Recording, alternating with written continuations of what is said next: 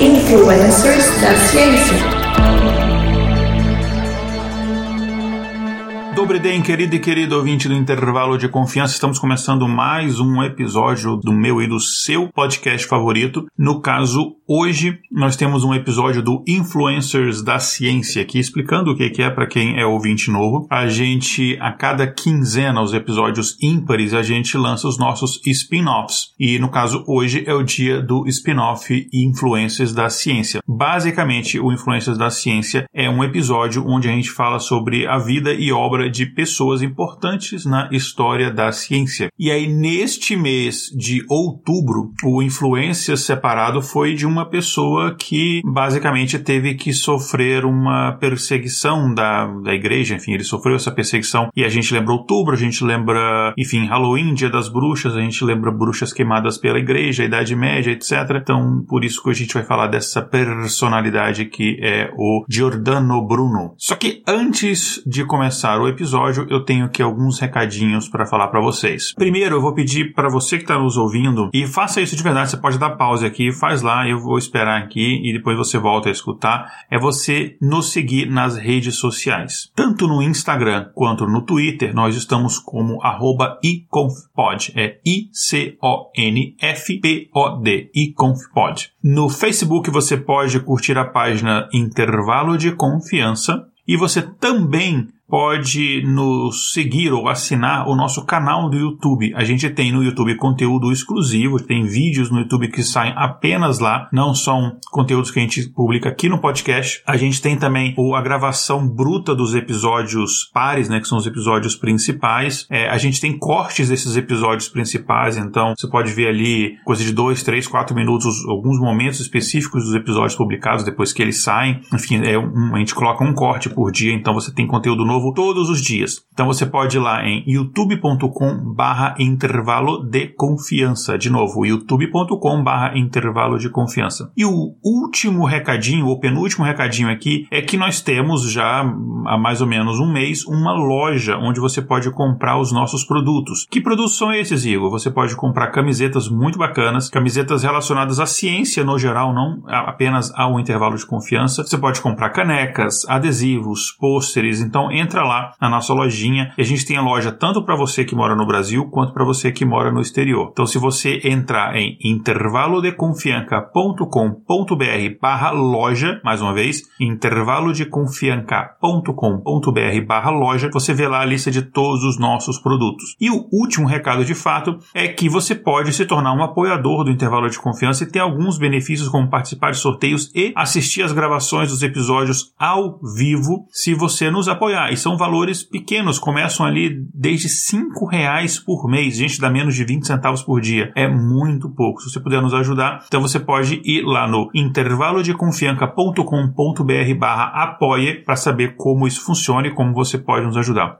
Ok? Então, encerrado os recadinhos, vamos então para o episódio de hoje. Como eu falei na introdução, a gente está aqui num mês das bruxas, digamos assim, e isso nos lembra das pessoas que foram queimadas nas fogueiras da, entre aspas, Santa Inquisição é, da Igreja Católica Apostólica Romana, e muitas dessas pessoas eram vistas como loucas, hereges, é, influenciadas por demônios que estavam tentando destruir a igreja, etc. Só que, na verdade, elas não passavam de mentes inquietas, pessoas revolucionárias, que elas tinham como objetivo não destruir a igreja, mas buscar entender o mundo por meio das evidências e do pensamento crítico, não através de um livro que alguém escreveu há muitos anos atrás. Então, na época, né, você não concordar e não silenciar e você ousar falar sobre essas ideias colocou essas pessoas em choque com o pensamento dogmático e conservador da igreja e isso, em muitos casos, foi fatal. Então é por isso que hoje hoje a gente aqui no intervalo de confiança, através do Influência da Ciência, a gente quer homenagear Giordano Bruno, que era teólogo, filósofo, professor de astronomia, é um cara brilhante, ele era italiano, enfim, um visionário, de fato a gente pode dizer, né? E ele acreditava ainda ali no século XVI na infinitude do universo, né? Esse, essa questão de universo ser infinito. E a vida desse pensador ela foi marcada pela busca desse conhecimento e verdade no período que a gente conhece hoje como Renascimento. É, e enfim, ele é um dos pais da própria ciência, né? Um daquelas pessoas que influenciou é, o pensamento científico que a gente tem hoje em dia. E como eu falei da época do Renascimento, né? Para quem não sabe, né? O que, que foi essa época do Renascimento? Basicamente é, é um conceito bem italiano, né? Porque depois, com todo o processo de fim do que a gente conhece como Idade Média, o retorno das grandes é, rotas de navegação e, e de comércio, uh, você tem um, uma tentativa das pessoas, principalmente ali da, daquelas diversas cidades-estados e, e, reinados e pequenos ducados na Itália, tentar resgatar as glórias do antigo Império Romano. Eles tinham aquela saudade do, do antigo Império Romano. Então, a ideia de renascimento é disso, de renascer as glórias do Império Romano. Então, você vê a arte renascentista no início, ela tenta meio que resgatar aquela arte clássica romana, grega também. Daí até que vem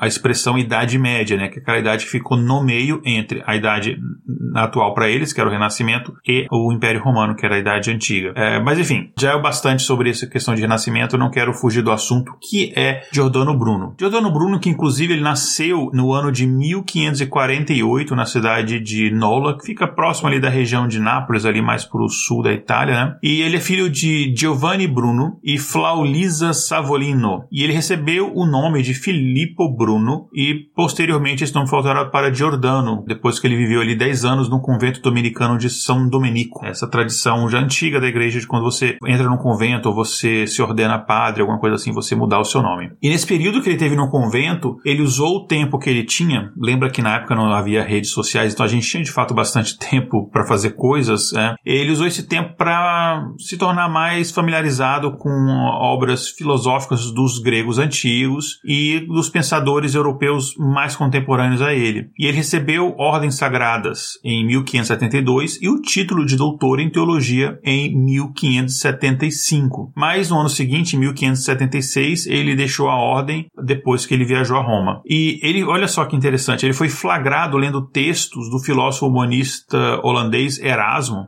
Uh, enfim, o famoso é, de Roterdã, né? E isso era considerado uma, uma heresia, né? Que ele estava lendo um texto que não eram textos sacros, né? Só que ele escapou antes de ser denunciado às autoridades eclesiásticas. Então foi a primeira vez ali, ele gastou meio que a primeira vida dele. O Giordano Bruno, ele era muito inquieto, como é comum dessas mentes à frente ao seu tempo, né? E bastante questionador. E ele logo passou a refutar uma ideia que era basicamente unânime na, na na, comunidade de pensamento, não vou nem dizer científico, mas na comunidade de pensamento da filosofia natural na época, que era a ideia do geocentrismo. E o geocentrismo basicamente afirmava que a Terra ocupava um lugar privilegiado no universo. A Terra era o centro do universo, por isso geocentrismo. É muito daquela ideia de que nós somos um, um espécies especiais, criadas a, a, a, imagem e semelhança de Deus, por isso faz o sentido, nessa segunda teoria, de que a Terra fosse de fato o centro do universo, apesar de que isso não está escrito em nenhum local da Bíblia, mas era uma consequência lógica desse pensamento de que nós somos criados à imagem e semelhança de Deus. Na Gênesis não fala nada de vida em outros planetas ou de mesmo outros planetas. Então não fazia sentido uma ideia para a igreja que não fosse a do geocentrismo. Por isso, então, essa era a ideia meio que universal na época. E o Giovanni ele falou também que a massa do universo era infinita, de modo que era impossível você determinar que qualquer o ponto central do universo. É, e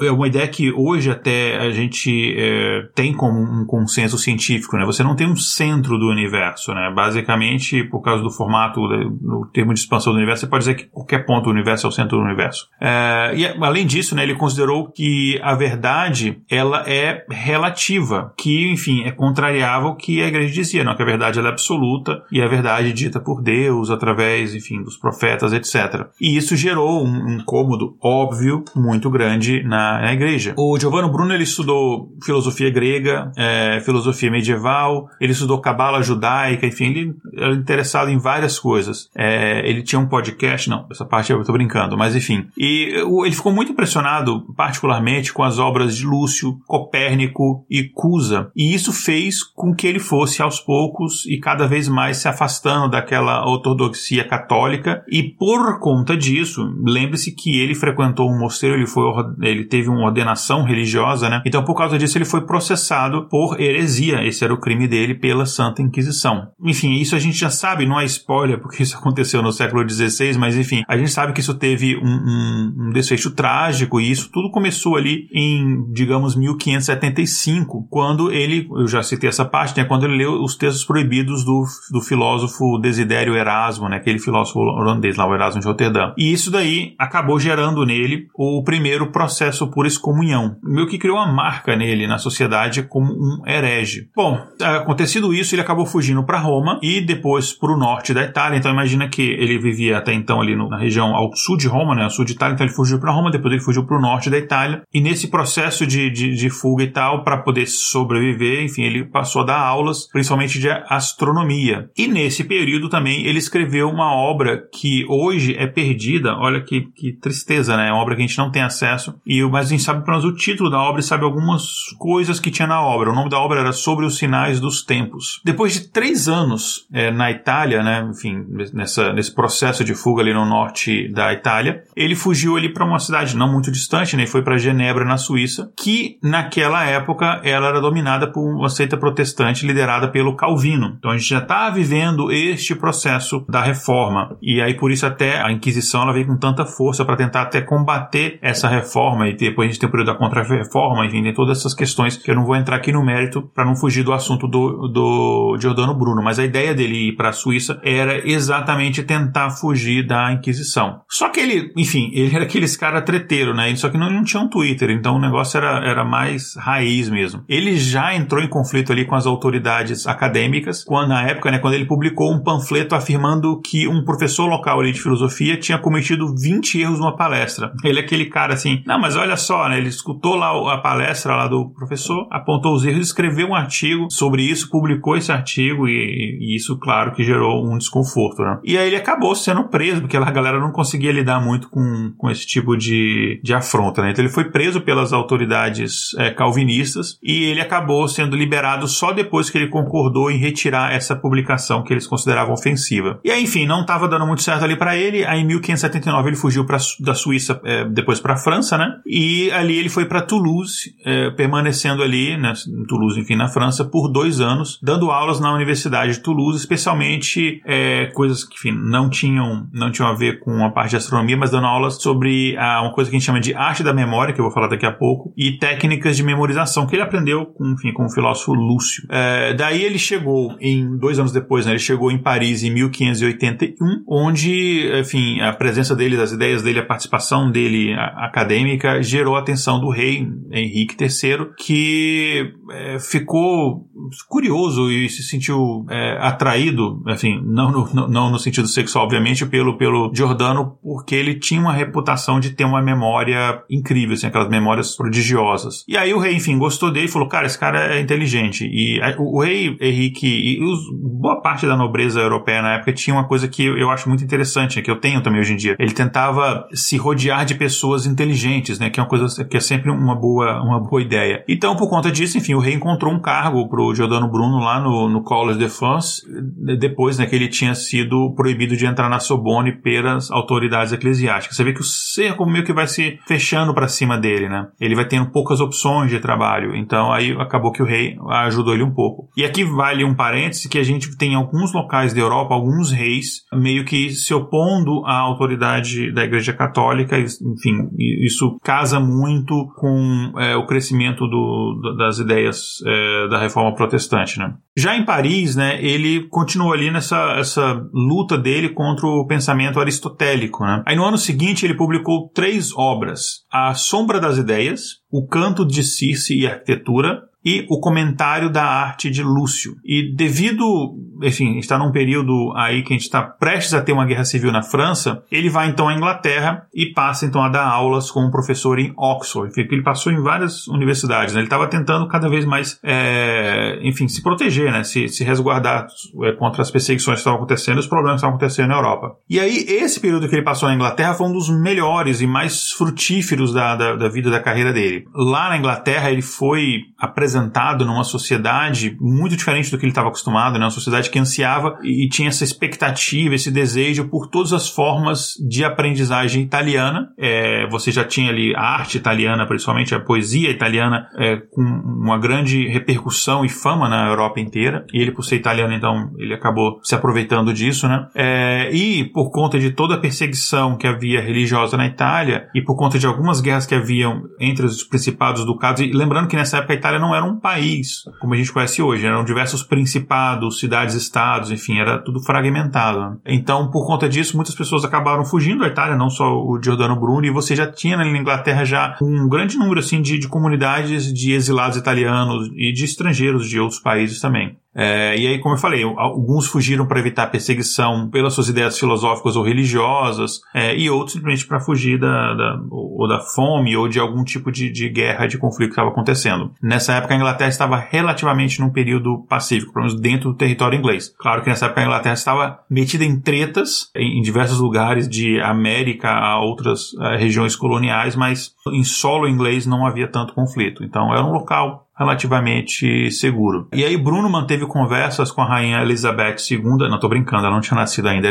é a rainha Elizabeth I mesmo. Ela se sentiu muito atraída pela, pela perspectiva de discutir diretamente em italiano, enfim, ela queria praticar italiano com alguém com essas ideias que ele tinha a respeito de filosofia, né? E rapidamente por conta disso, até pelo, pela conta dessa preferência da rainha Elizabeth I por ele, ele atraiu vários intelectuais, viviam ali na época ao redor ali da corte para discutirem é, essas ideias, enfim, filosóficas da época. E aí ele publicou neste período que ele estava na Inglaterra é, as obras Arte de Recordar, Explicação dos 30 Selos e Selo dos Selos. Só que, é, enfim, aquela coisa, né? Uma vez treteiro, sempre treteiro. A carreira dele ali dura pouco tempo, porque ele acaba, mais uma vez, entrando em conflito com a doutrina dominante entre os demais professores ali da universidade. Lembrando que ele estava é, em Oxford. É, e aí, enfim, ele viaja a Londres, publica ali em dois anos as obras é, Ceia das Cinzas, Sobre a Causa, O Princípio e o Uno, que talvez seja uma das mais famosas dele, que é uma das que eu li há muitos anos atrás, Despacho da Besta Triunfante, Cabala do Cavalo Pégaso, O Asno Silênio, dos heróis, dos heróicos furores e sobre o infinito universo e os Mundos, que talvez também seja uma das obras mais conhecidas dele. Enfim, é, ele foi rejeitado pelas principais religiões da época. É, enfim, ele foi um cara perseguido e rejeitado pela Igreja Católica, pela Igreja Luterana, pela Igreja Calvinista. Então, é, de fato, a perseguição religiosa, e é uma coisa que muita gente não sabe sobre é, o Giordano Bruno, que pa parece que ele foi perseguido apenas pela Igreja Católica. Não, a Igreja Católica foi quem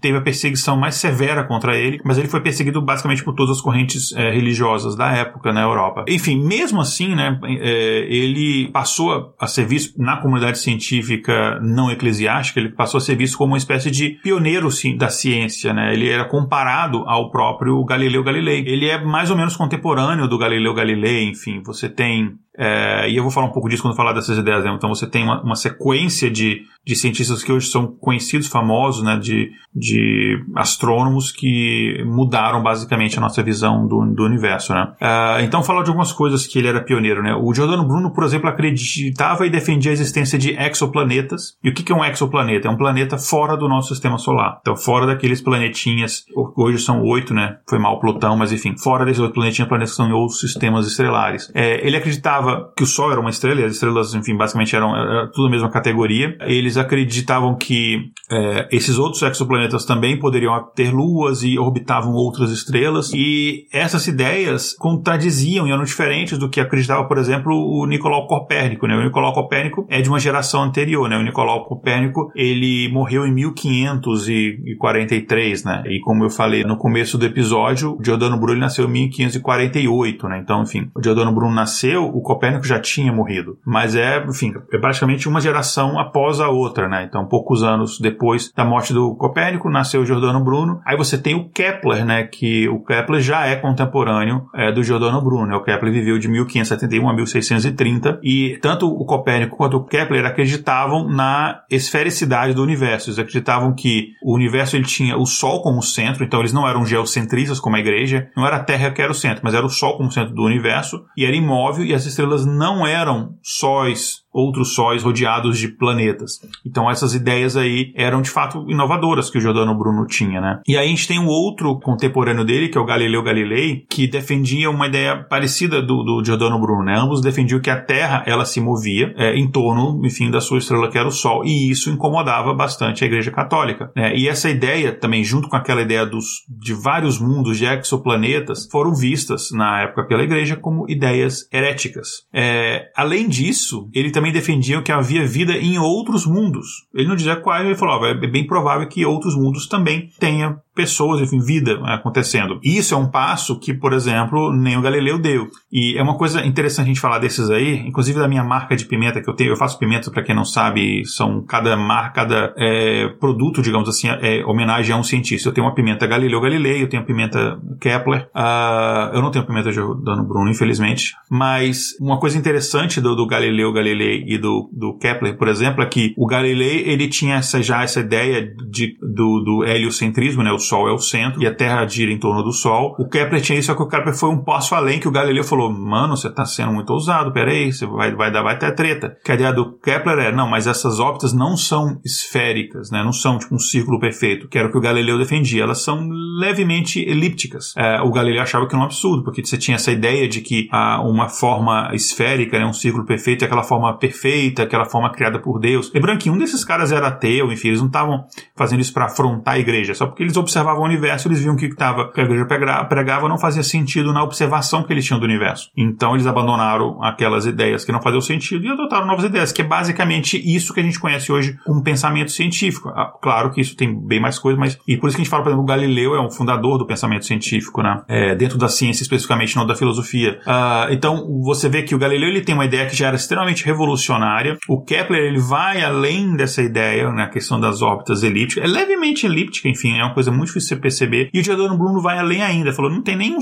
um sol apenas, tem vários sóis, pode ter planeta, outros planetas com vida. Então você imagina que a igreja não ficou nem um pouco feliz em relação a isso. O timing também não foi muito legal para ele, mas fazer o que? Ele nasceu naquela época, né? Não tinha como ele falar em outra época. É porque toda a questão da reforma, contra-reforma, etc. É, e lembrando que, obviamente, hoje em dia a gente sabe que as ideias, a grande maioria das ideias do Giordano Bruno já foram comprovadas pela ciência. Mas ele foi conhecido não só por essas ideias em relação à astronomia, universo e tudo mais. É uma, uma área que eu cheguei a comentar brevemente, é, alguns minutos atrás, que ele também ficou conhecido na época, era a mnemônica, né? Mnemônica, enfim, é mesmo é, a raiz da palavra memória, né? Então, o Giordano Bruno acreditava que a memória, é, ela poderia ser aperfeiçoada, você poderia melhorar a sua memória, e a memória aperfeiçoada poderia levar a um poder do, do da mente, do psique do indivíduo, levando as pessoas a grandes feitos no universo, né? E ele desenvolveu uma técnica para isso, quer dizer, ele, ele desenvolveu uma técnica que não foi criada por ele, é anterior, mas ele desenvolveu bastante essa técnica, é, e basicamente a mnemônica é uma técnica de memorização que envolve associação. Então eu quero decorar uma determinada coisa, ou uma sequência de coisas, então eu associo essa coisa com outra, e isso me ajuda a memorizar coisas. Como, por exemplo, eu tenho que decorar, sei lá, tabela periódica, você faz musiquinhas ou frasezinhas que você vai ajudar a decorar. Então, esse tipo de coisa ajuda a memorização, e esse é o tipo de técnica que foi criada pelo Giordano Bruno. E a ideia é que você ter esses talentos de memória, esses talentos mnemônicos, poderiam ser usados muitas vezes para permitir a pessoa com essa memória prodigiosa como ele pudessem chegar a uma compreensão mais sistemática do universo. E essas técnicas do Giordano Bruno são usadas até os dias de hoje. Eu já cheguei a fazer um curso disso e tal, enfim. Uh, não sei se funcionou tão bem comigo, porque eu tenho. A minha memória é uma coisa interessante, que eu tenho uma memória, assim, na minha opinião, muito, muito boa com números, mas a minha memória para nomes é terrível. Quando, e aí, se você foi meu aluno na universidade, você vai falar você vai decepcionado que eu vou contar isso. Provavelmente eu não sabia o seu nome, se você é aluno da faculdade, assim, eu tinha, eu tinha uh, não sei, quase 100 alunos, não sei. E eu sabia o nome de alguns, porque aqueles alunos ali que sentam na frente, que você participa mais, você acaba sabendo o nome deles. Mas a maioria eu não sabia. Mas eu decorei o número de matrícula de quase todos os alunos. Então o aluno chegava para mim e aí ele perguntava, professor, quanto, qual foi a minha nota na prova tal? Aí eu abria minha planilhinha e eu não lembrava o nome daquela figura, mas eu sabia, ah, esse cara é o número de matrícula tal. Aí eu o número de matrícula e aí eu conseguia falar, ah, sua nota foi tal. Aí eu, na minha planilha, tinha o nome da pessoa e falava, ah, fulano. E aí eu via o pessoal, nossa, professor, ele lembra o nome de todo mundo. Não, não sabia o nome de ninguém, gente. Eu sabia o nome de matrícula de vocês. Uh, talvez eu saiba o número de matrícula de alguns de vocês até hoje. Isso tem muitos anos, mais de 10 anos que eu não dei aula para vocês, mas o nome de vocês eu não sabia. Meu, minha memória é muito péssima para nomes. É por isso que minhas namoradas sempre chamavam de amor, porque muitas vezes eu esqueci o nome. Mas enfim, é muitas confusões aqui que podem me causar problemas. Uma outra, voltando aqui ao episódio, uma outra ideia, enfim, um pensamento importante que ele teve uma contribuição é o que a gente chama de panteísmo, né? É, enfim, vamos, vamos entender o que é essa ideia de panteísmo. A gente sabe que panteão, né, tem uma coisa relacionada à divindade, né? Mas o, o, o panteísmo, e é um conceito complexo, eu vou tentar resumir. Ele, a gente pode entender ele como se fosse uma visão de que Deus é idêntico ao cosmos. Como isso? É aquela ideia de que não existe nada que esteja fora de Deus. Basicamente, você rejeita qualquer visão que considere Deus como uma coisa separada, distinta do universo. E aí, o Giordano Bruno, ele ficou responsável pelo que ficou conhecido, é conhecido hoje em dia como panteísmo moderno. Então, o que, que ele fez em relação a isso? É, basicamente, ele abandonou a teologia cristã e ele ressuscitou ali o que a gente chama de materialismo e estoicismo do mundo antigo e combinou isso com uma visão profética de universo infinito, sistemas solares e tal, enfim. Então, basicamente a ideia dele é que havia uma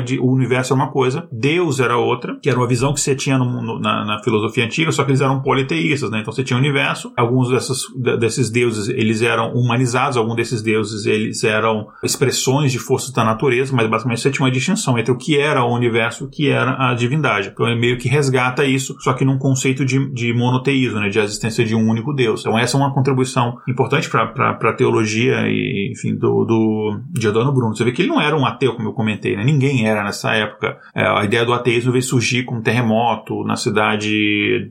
É, não vou lembrar o nome, uma cidadezinha perto da cidade do Porto, em Portugal, mas isso é um outro assunto que não, não vem ao caso a gente falar nesse episódio. Bom, mas por que, que a gente está falando então do Giordano Bruno no mês das bruxas, né? Como eu falei, ele foi perseguido pela Inquisição e ele foi condenado. Assim, como Galileu, né? Galileu foi condenado, só que o Galileu ele acabou escapando porque ele acabou, tem, ele acabou concordando em renegar suas ideias. Já o Giordano Bruno não teve a mesma sorte, né? E, enfim, a gente fala assim, as ideias do Giordano Bruno foi o que levaram ele à condenação. Na verdade, a gente não tem certeza disso, né? Mesmo na época, né? Porque a, a própria igreja, na época, ela justificou que as ideias do Giordano Bruno não eram a principal, não que elas não tivessem importância, mas elas não eram a principal causa que levou ele à condenação. Mas, enfim, a gente tem alguns autores, por exemplo, Martinez, que analisou os documentos históricos, ele disse que as ideias do Giordano Bruno eram consideradas heréticas naquela época, né? 1590. Então, segundo esse, é, os autores, acreditam né, que a, as obras do Giordano Bruno, inclusive existe uma existe uh, um canônimo papal, né, que saiu mais ou menos nessa mesma época, que é o, uh, o corpus oficial do direito canônico. É, no caso, o Papa na época era o Gregório XIII, e aí foi incluído nessa, né, nessa lista de que é uma lista de heresias, né? É, por exemplo, não curtir as redes sociais de intervalo de confiança, é uma heresia até hoje. E ele incluiu ah, como uma item das heresias ter uma opinião de inúmeros mundos. Então parece aquela coisa tipo assim, vamos fazer isso aqui só para mudar a lei, só para poder incriminar o, o Jordano Bruno. Então, enfim, por mais que a igreja falasse, não, não é por isso, no final a gente sabe que isso teve de fato uma participação muito grande, né? E, enfim, os autores que estudam o assunto pesquisando, né, descobriram que o argumento mais forte na, da Inquisição contra o Jordano Bruno era, na verdade, verdade, o contrário do que se pensa, né, de forma convencional sobre, essa, sobre esse acontecimento, né. Então, essa crença em muitos mundos não é necessariamente a questão do, do aerocentrismo, etc., mas essa crença em muitos mundos foi um, um dos principais fatores que levou à condenação dele, né. É, e foi, assim, o que mais os inquisidores, por exemplo, perguntavam ele sobre. É, inclusive, existem relatos, né, que um dos acusadores testemunhou que numa noite da, na prisão do Bruno, ele trouxe um companheiro de prisão até a janela, né, o Jorão pegou um cara que estava preso com ele, levou até a janela e mostrou uma estrela dizendo que ali, enfim, tinha um, um, era um mundo que todas as estrelas eram mundos, enfim, com essa mais uma vez essa ideia dos exoplanetas. Então, de fato, foi essa questão da existência de vários mundos, não necessariamente o heliocentrismo e outras coisas que levaram à condenação dele, né? E conta-se também, né, que a condenação que levou à execução do Giordano Bruno começou a ser escrita já em 1575, ou seja, cinco anos antes da de fato da condenação dele, lá na época em que ele tinha lido é, textos do Erasmo, como eu citei já umas duas vezes nesse episódio. E ali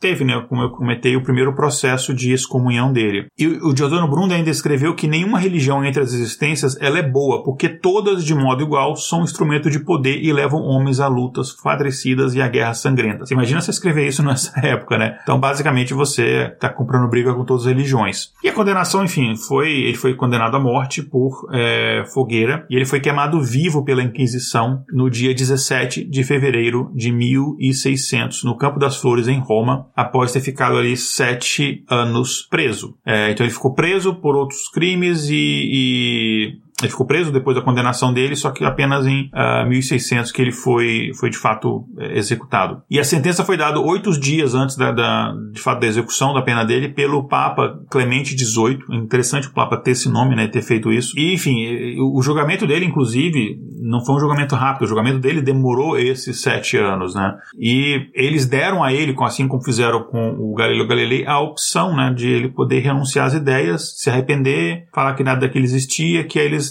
não condenaram ele à morte, ele ficaria preso um tempo, depois seria, seria é, a prisão dele seria convertida à prisão domiciliar. Só que ele se negou, é, falou não, essas ideias elas são é isso mesmo, tá certo e tal. E aí conta-se que isso aí provavelmente, e provavelmente eu digo com 99% de certeza, é, é, mentira, é invenção, é, é mito, mas enfim, conta-se que quando ele estava sendo queimado, ele ainda teve força para virar o rosto a um crucifixo, alguém mostrou um crucifixo para ele, ele virou o rosto, né? Mas claro que isso é uma lenda para tentar colocar nele como se ele tivesse possuído pelo demônio, o demônio não consegue olhar para um crucifixo, aquelas coisas, aquelas bobeiras. As acusações dele se baseiam ali numa suposta conspiração contra essa ortodoxia cristã apoiada num que a gente chama de uma metafísica aristotélica tomista, né, onde Deus era colocado como a primeira causa motor imóvel e perfeição absoluta, e no panteísmo e animismo é, dele que ele concebia Deus como imanente no universo, idêntico a ele, enfim, todo esse tipo de coisas, todas essas ideias que, enfim, o, o processo dele, a condenação dele, uh, dizia que ele era contra isso, e não necessariamente. O conceito é que a ideia do Giordano Bruno de um universo infinito, ilimitado, com mundos, é, outros habitados, exoplanetas, etc., que desbancava a centralidade da Terra e por isso também a imobilidade da Terra é, e a característica que acreditava então de que a Terra era a sede do homem no universo, é o único local onde pode haver vida. Então tudo isso daí era, enfim, foi colocado no processo, era considerado heresia. E por conta das pesquisas dele, por exemplo, com mnemônica, ele também foi acusado de magia, né, que é basicamente qualquer pessoa que entendia um pouco de ciência era, era condenado por ser um bruxo, alguma coisa assim. E claro, enfim, para fechar o pacote né, de, de perseguição contra o Giordano Bruno, os livros dele foram considerados livros heréticos, eles foram queimados queimados na Praça de São Pedro, no Vaticano, foram proibidos. É, de 1559 a 1966, isso apesar, isso errou, 1966, sim, 1966, é verdade, é tipo, há não muito tempo atrás. É, havia uma lista com mais de 4 mil livros proibidos pela igreja, né, o, o Index uh, Librorum Prohibitorum, e essa lista continha vários livros, alguns até de origem religiosa, como por exemplo o, uh, os livros do, da, da, do início da, da, doutrinação espírita, né, dos livros do Allan Kardec, é, e essa lista também incluía livros do Giordano Bruno. E essa lista censurava essas obras de uma forma tal que, enfim, é, havia controle é, e vigilância sobre esses livros e havia muitos eventos de queima de livros em praça pública, coisa que aconteceu até no século XX. E, enfim, pessoas tentaram fazer isso, inclusive no Brasil, no Brasil do século XXI. Enfim, é, é, foi, foi isso aí que ele é, acabou passando, ele sofreu por defender essas ideias que hoje, enfim, a gente sabe que é verdade, então no, fato, no final a verdade acabou prevalecendo. No século XIX, o Giordano Bruno, ele acabou tornando-se herói para os nacionalistas italianos e por conta disso que a gente tem mais acesso à vida dele. E eles adotaram ele como um mártir pela causa da liberdade de pensamento. E quando Roma foi libertada do jugo do Papa, né, é uma estátua que basicamente Roma era é, controlada pelo Papa, hoje em dia só o Vaticano, é, uma estátua, quando isso aconteceu, uma estátua do Giovanni Bruno foi erguida do Campo de Fiore, isso aconteceu em 1889, e essa estátua, se você for lá em Roma, existe até hoje. Eu, eu, inclusive, eu cheguei a visitar essa estátua, é bem legal. E tem pessoas que dizem que o desprezo que ele tinha pela política na época foi a causa da sua morte. Ele não queria se envolver na política, e por não se envolver na política, ele foi meio que engolido pela política. É, algumas curiosidades sobre o Giordano Bruno, né, que Existe um filme que foi feito em 1973 que retrata a vida do Giordano Bruno, é, que enfim, é um filme italiano que é visto por muitas pessoas como uma obra-prima né, do, do, cinema italiano. E tem um, um, filme com o mesmo nome, né, o nome do filme ele é Giordano Bruno, ele tem duração de 144 minutos com direção de Giuliano Montaldo e o e Gian Maria Volonté. E o filme conta né, quando o Giordano Bruno voltou à Itália em 1591, após ter passado por França, Inglaterra, Alemanha, e como é que essa decisão levou ele a fogueira ali em 1600. E mostra ainda que eh, como é que foi o julgamento dele, a sentença e a execução. E uma das maiores contribuições desse filme é um retrato, digamos assim, o mais fiel possível dos últimos momentos da vida do Giordano Bruno e desse processo eh, da Inquisição. É isso então. É, o homenageado do Influência da Ciência de hoje é uma pessoa que de fato deu a vida pelo que ele acreditava, né? O Giordano Bruno, que expandiu demais o nosso conhecimento é, sobre o universo, a vida e tudo mais é, que trouxe ideias que para muita gente até hoje são revolucionárias e são é, hereges, né, como essa coisa de vida em outros planetas, e que é de fato um influenciador da ciência. Muitos cientistas após o, o Giordano Bruno foram influenciados, influenciados por suas ideias. Então, por isso a gente deixa aqui hoje a nossa homenagem ao Giordano Bruno e um obrigado a todos vocês. Essa pauta foi escrita por Tatiane Duvalli e Ale Galdino. A vitrine é de Diego Madeira, redes sociais e marketing Venâncio Vieira, gerência de projetos Kézia Nogueira. Esse episódio foi gravado e narrado por mim, Igor Alcântara, e a edição é de Léo Oliveira. Se você quiser saber mais sobre o intervalo de confiança, entre no nosso site intervalodeconfianca.com.br. Um grande abraço, gente. Até a próxima. Nash Ledanol.